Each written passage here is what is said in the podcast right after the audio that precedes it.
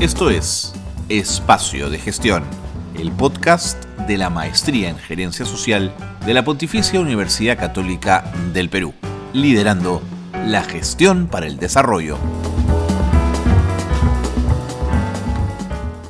Hola, ¿cómo están? Muy buenas tardes, gracias por estar con nosotros, bienvenidos, bienvenidas, todos y todas, por ser parte de Espacio de Gestión, el programa de radio de la Maestría en Gerencia Social de la Pontificia Universidad Católica del Perú. Creo que hasta ahora eh, nunca lo habíamos hecho. Creo que lo de hoy va a ser una absoluta novedad y es la posibilidad de conversar en simultáneo con tres magísters en gerencia social, tres mujeres que participaron de la maestría y que juntas se abocaron a, eh, a trabajar e investigar en la lógica de obtener su grado de magísters una investigación muy profunda sobre el Programa Nacional Caliwarma. Siempre habíamos conversado con uno, en algunos casos con parejas de alumnos que habían hecho la investigación de grado juntos, pero nunca habíamos tenido tres, tres estudiantes, tres participantes. Y creo que eso es eh, significativo porque, claro, nos ofrece una, una investigación con tres miradas, con tres dimensiones, con tres abordajes posibles, pero que deben concretarse en una investigación única, sólida, un solo cuerpo, un marco teórico potente, y yo creo que de eso vamos a poder conversar el día de hoy en el programa. La investigación tuvo que ver con los factores que impiden que los comités de alimentación escolar, que son claves en el Programa Nacional Caliguarma, de los centros poblados San Pedrillo y La Pala del distrito de Tambo Grande en la región Piura participen activamente en el proceso de cogestión que, promueve el Programa Nacional Caliguarma. Esto fue durante los años 2020-2021. Tres magísters estarán con nosotros en el programa para hablar de esta investigación. Quédense con nosotros. El tema es bueno. Luego de la pausa, comienza el programa. Esto es espacio de gestión.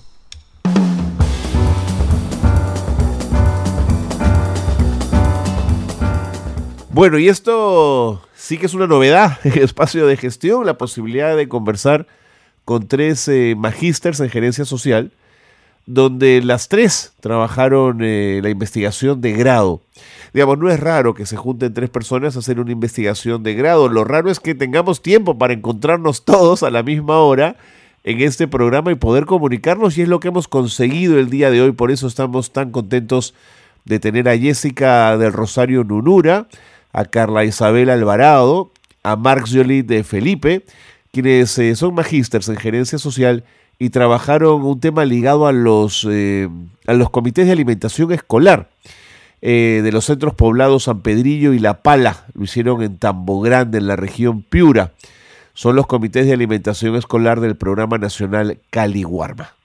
Señoras, ¿cómo están? bienvenidas, gracias por acompañarnos. Jessica, comienzo contigo, bienvenida al programa, ¿cómo estás? Hola Carlos, ¿qué tal? Qué gusto estar en este espacio. Igualmente de tenerte, Jessica. Carla también, qué gusto tenerte en el programa. ¿Qué tal Carlos? Un gusto, gracias por la invitación. Y la tercera, la tercera componente de este equipo es eh, Marx Jolie de Felipe, también hoy magíster en gerencia social. Marjolit, ¿cómo te va? Gracias por acompañarnos. Hola Carlos, gracias por la invitación. Saludar también a las chicas. bueno, comencemos. Eh, primero cuénteme, ¿se conocieron en la maestría o habían trabajado ya previamente, se conocían de antes? Jessica, cuéntame un poquito esa parte. Sí, nos conocimos el primer día de la maestría. Eh, hicimos grupo, bueno, primero conocí a Mario y luego a Carla, nos reunimos ese día en clase, formamos un grupito del norte, nosotras somos del norte del país. Ajá, un clúster norteño. Está bueno. ¿Y, ¿Y entonces? Y ya hicimos este juntas desde el primer día de la maestría en los en los cursos que están componiendo grupos, ¿no? Y hemos trabajado todos estos años de la maestría juntas en todos los en todos los cursos también. Buenísimo. Carla, ¿y ustedes son de formación qué? Cuéntame. Bueno, yo soy historiadora y gestora cultural. Eh, Jessica, socióloga. Y bueno, Marcio es eh, comunicadora social. Y, y ¿no fue un eh, problema venir de disciplinas diferentes a la hora de sentarse a, a negociar un tema, a discutirlo, a debatirlo? Eh, claro que no, Carlos, porque en realidad, eh, bueno, las tres, como ya bien mencionaba mis compañeras, tenemos carreras distintas. Eh, sin embargo, nos hemos sabido complementar muy bien porque las tres somos sociales, ¿no? Entonces, eh, considero que cada uno le ha dado un aporte importante a, a la investigación que hemos realizado, ¿no? Por ejemplo, desde mi lado eh, comunicacional se veía mucho eh, el tema del enfoque que le podíamos dar, ¿no? Eh, a los trabajos que realizábamos, igual Jessica desde el lado social, ¿no? Y por supuesto también Carla. Entonces, bueno, creo que ha sido una bendición conocernos y también poder complementar muy bien. Nos ha ido muy bien con la investigación, nos hemos dado el espacio que, que las tres este, necesitábamos y también nos hemos sabido apoyar, ¿no? Buenísimo. Jessica, ¿de quién surge la idea de aproximarse al mundo del Programa Nacional de Alimentación Escolar Caliguarma? Bueno, comentarte que estábamos experimentando desde el primer ciclo de, desarrollo eh, temas afines que nos interesaba. Luego, darle a trabajo el Programa Nacional de Caliguarma en Piura y nos comentó un poco cómo era el programa, los enfoques y las controversias que también tiene la misma, el mismo. Y bueno, nos gustó el desafío, comenzamos a hacer desde los primeros ciclos en algunos cursos la problemática, el tema, y así hemos venido complementando y cuando llegó el momento de la, de la tesis ya lo teníamos definido, ¿no? Que era el tema que íbamos a trabajar eh, y para escoger los lugares también escogimos mayormente la problemática y el distanciamiento que existe, ¿no? que son centros poblados de un, de un distrito. Correcto. Bueno, les agradezco que me hayan eh, ayudado un poquito a ubicar cómo, cómo fue el comienzo de esta aventura. Eh, Carla, mm, entremos antes de entrar a la investigación de lleno a los temas que tienen que ver con el programa nacional Caliguarma. ¿por qué este es un programa que se sostiene en los comités de alimentación escolar? ¿Cuál es su importancia? Bueno, te comento que el programa trabaja bajo un modelo de cogestión en, el que involucra sectores de la población civil, sector público, sector privado, y precisamente eh, son los CAE, son la la comunidad educativa, quienes recepcionan los alimentos y son los encargados de toda la gestión del servicio alimentario en cada institución educativa.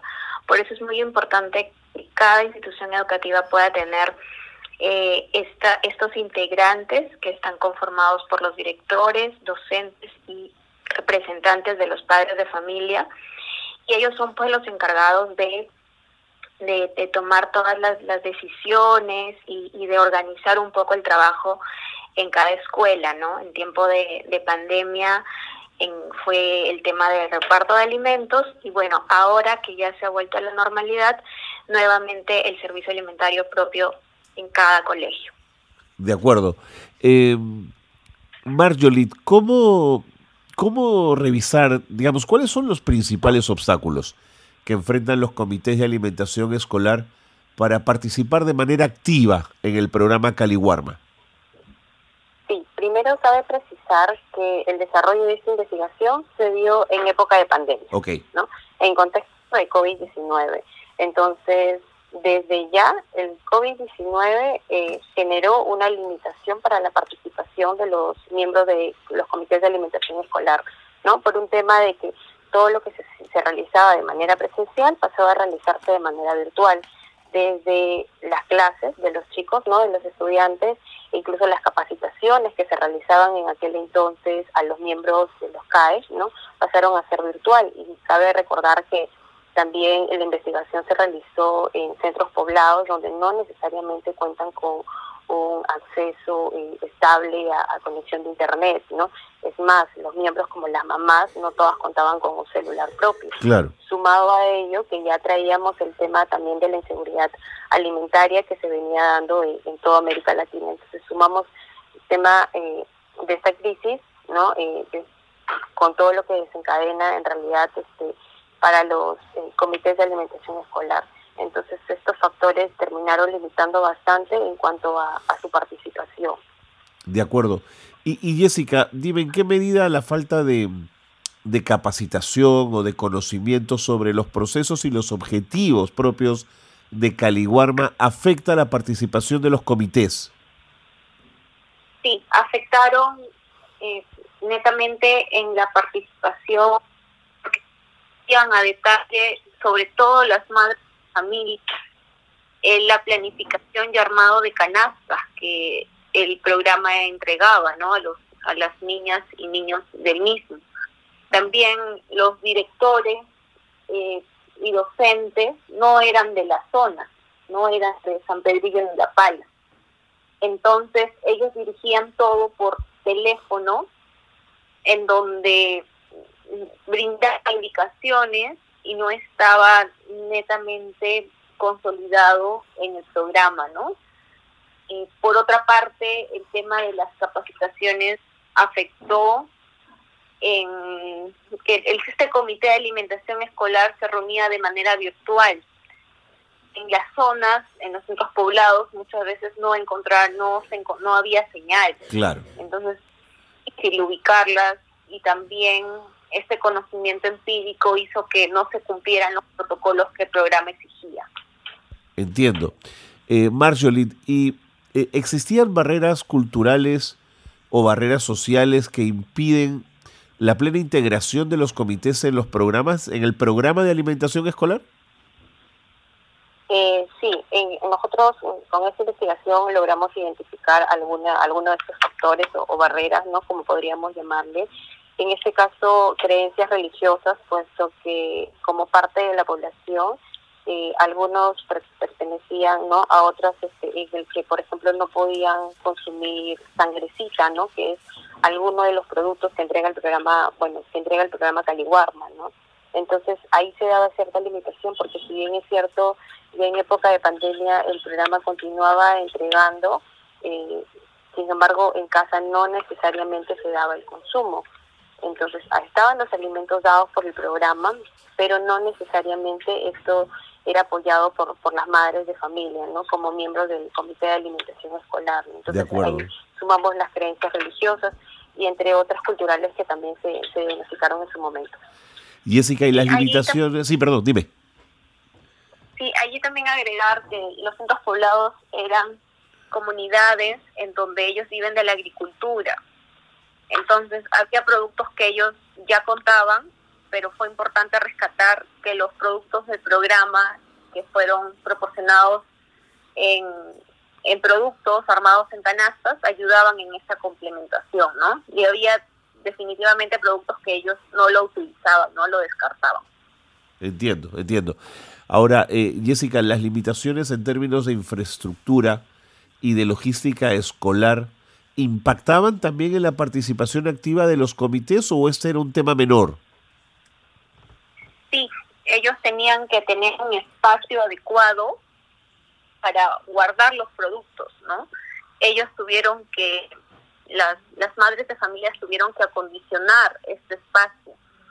Eh, como fue tiempo de pandemia, eh, había salones disponibles, pero era muy rústica esta, este y no cumplía con algunos protocolos, ¿no? Es por eso que los productos siempre se tenían que entregar de forma inmediata al momento de recibirlos. De acuerdo. Claro, y para agregar también hablamos de que ambos centros poblados pertenecen a zona rural, quintil 2 de pobreza, entonces eh, en, en, en teoría deberían tener sus ambientes de almacén, pero claro, no todos lo tienen. Entonces, como mencionaba Jessica, los alimentos serán recepcionados generalmente en las aulas por porque no habían clases y tenían que ser pues rápidamente entregados por por el tema no solo de, de infraestructura sino que puedan haber robos o que pueda ingresar algún animalito y pueda dañar los alimentos también. Claro, de acuerdo. Bueno, eh, Jessica, Carla, Marx, Jolit, estas primeras preguntas me han permitido a mí un poco aproximarme al mundo del programa y de los comités de alimentación escolar em, en la lógica en la que ustedes han trabajado y han hecho su investigación. Me tengo que ir a la pausa y quiero pedirles si al regresar nos podemos ocupar ya de los factores que impiden justamente que los comités de alimentación escolar de los centros poblados que ustedes trabajaron, eh, ¿qué, hacía o qué impedía su participación. Pero no se vayan, ¿eh? quédense conmigo, por favor, voy con las noticias de gerencia social y regresamos para seguir conversando, ¿de acuerdo? Ok, sí. Muy bien, vámonos, vámonos a la pausa, pausa breve, noticias de gerencia social y regresamos aquí en el programa. Esto es Espacio de Gestión. Esto es Gerencia Social Noticias. La inteligencia artificial sigue avanzando y las universidades están comenzando a crear carreras que se enfocan en esta área. En el Perú, la Universidad Nacional de Ingeniería presentó la carrera de inteligencia artificial que estará en marcha desde el 2024. En España, Valencia, se ha revelado el informe de participación de mujeres en las cooperativas agroalimentarias valencianas, en el que se registra un total de 48.854 mujeres que se encuentran asociadas en cooperativas. Ese informe fue hecho con miras a la celebración del Día Internacional de la Mujer Rural. Y la ley del Sistema Nacional de Ciencia, Tecnología e Innovación fue publicada. Este proyecto busca facilitar la integración de regiones en los proyectos de ciencia y tecnología. También se han implementado sanciones para los centros de investigación o investigadores que cometan faltas. Hasta aquí las noticias de gerencia social que marcan la actualidad.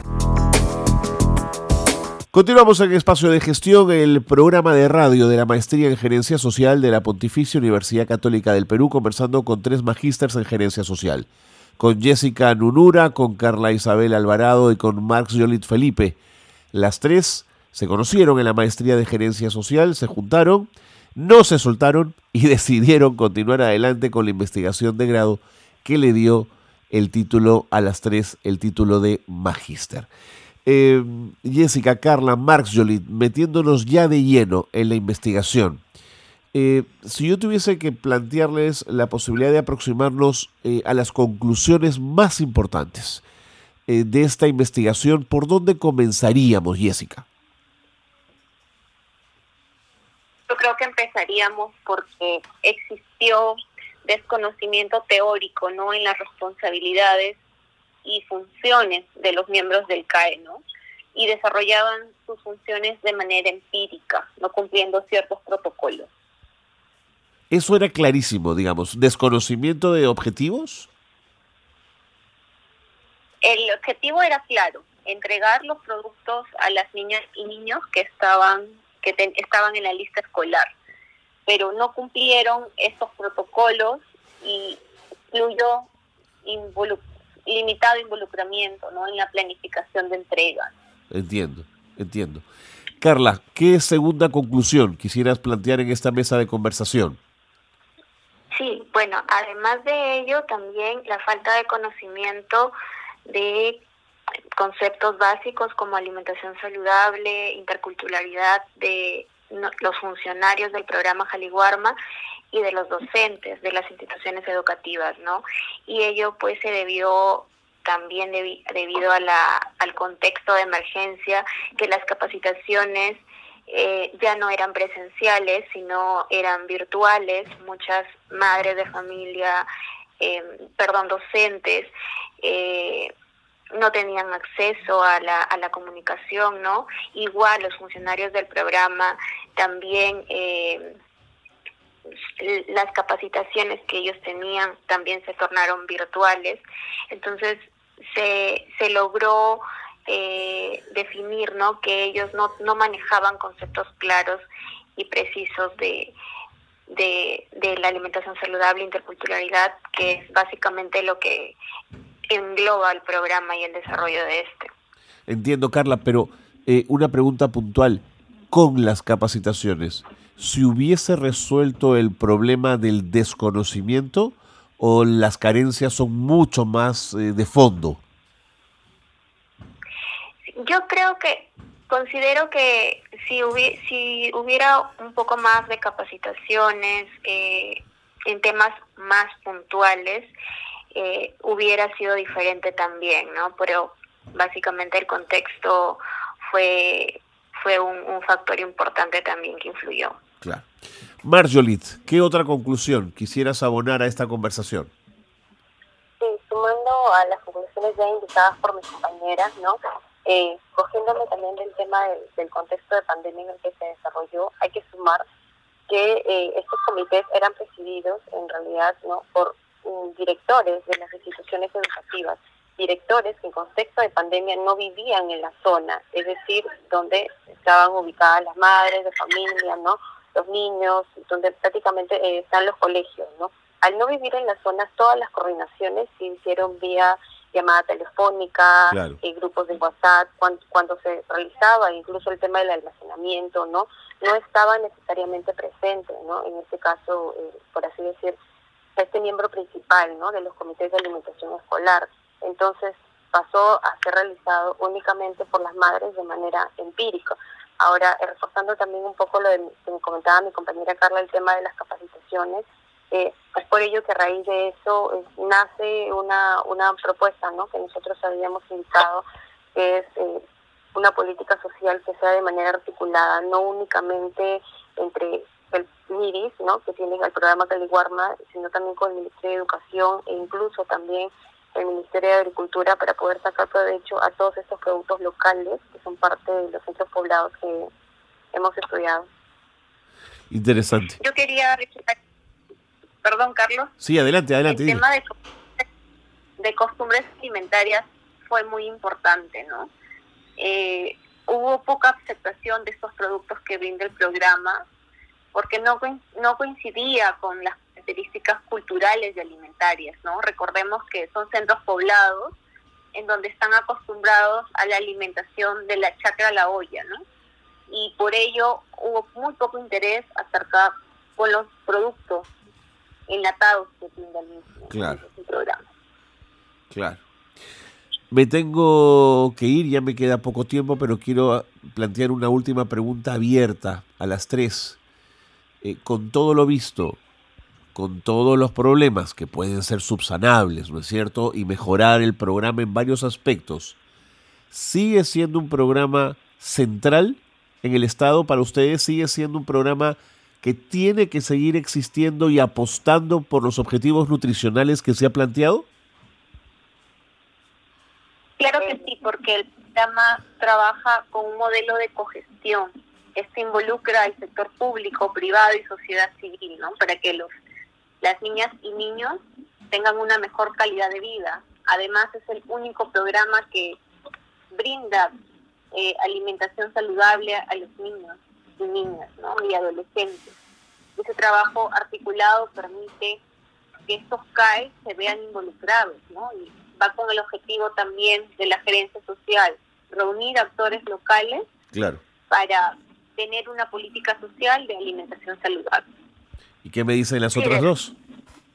Sí, definitivamente, de hecho que, que sí, por, con todo lo que menciona Jessica, igual es un reto poder también eh, añadir más cosas al programa, como el tema de, de considerar la anemia, ¿no? Como uno de sus objetivos para, para poder lograr que, que, más niños pues eh, estén atentos en clase, puedan, lo, se pueda lograr la asistencia permanente, ¿no? Entonces, de hecho que faltan muchas cosas por, por implementar, pero es, es importante ¿no? Que, que en el Perú haya un programa de alimentación escolar. Marx, cerramos contigo. Así es, el Guarma es el único programa social del Estado que lo brinda desarrollo alimentario a los niños. Eh, ¿Cómo no, eh, en este caso, eh, permitir que siga existiendo el programa, pero por supuesto con, con mejoras y propuestas que incluso se han, que se han hecho, eh, se han dado en esta investigación, ¿no? Eh, afianzar el trabajo articulado que se da para poder eh, no solamente cumplir con entregar los alimentos, sino asegurarnos de que realmente los chicos eh, lo consuman de acuerdo a sus costumbres alimentarias. Claro. Y por supuesto seguir atendiendo también a tantos niñas y niños del país. De acuerdo. Jessica, Carla, Marjolit, creo que tienen entre manos una, una potente investigación. Creo que nos da luces de, de factores que impiden, sin duda, que los comités puedan participar activamente, pero nos abre la puerta a la mejora constante y al cambio en algunas cosas que se hacen en el programa que a la larga podrían hacer, hacer que se fortalezca su capacidad de llegada y el trabajo de los comités de alimentación escolar. Quiero agradecerles a las tres muchísimo y felicitarlas por esta investigación. Muchas gracias, gracias Carlos. Gracias, Carlos. Y, y sí, dime, dime. Sí, brindar un saludo a las personas que nos están oyendo y que esta investigación también aporte, ¿no? Desde, el, desde la entidad o el vínculo que se encuentre. Yo les prometo que la próxima vez que me toque entrevistar al responsable del programa nacional Caliguarma, le voy a decir que hay tres norteñas que han trabajado el tema y que tienen cosas que decir. Porque además yo creo que es un programa fundamental que entrega más de 4 millones de, de desayunos todos los días, pero además no puede fallar en ninguno, porque cada uno de los chicos y chicas que recibe el alimento es importante. Nuevamente, gracias a las tres. Ha sido un gusto tenerlas en el programa. Un gran abrazo. Gracias, gracias, gracias, gracias. Ahí estaba entonces Jessica Nunura, Carla Alvarado y Marjolie de Felipe. Nos han acompañado el día de hoy tres magísters en gerencia social que han eh, abundado en detalles de lo que es el programa nacional Caliguarma y la importancia de los comités de alimentación escolar. Con ellas tenemos que despedirnos, el programa termina aquí. Gracias por habernos acompañado, gracias por ser parte de Espacio de Gestión. Muy buenas tardes.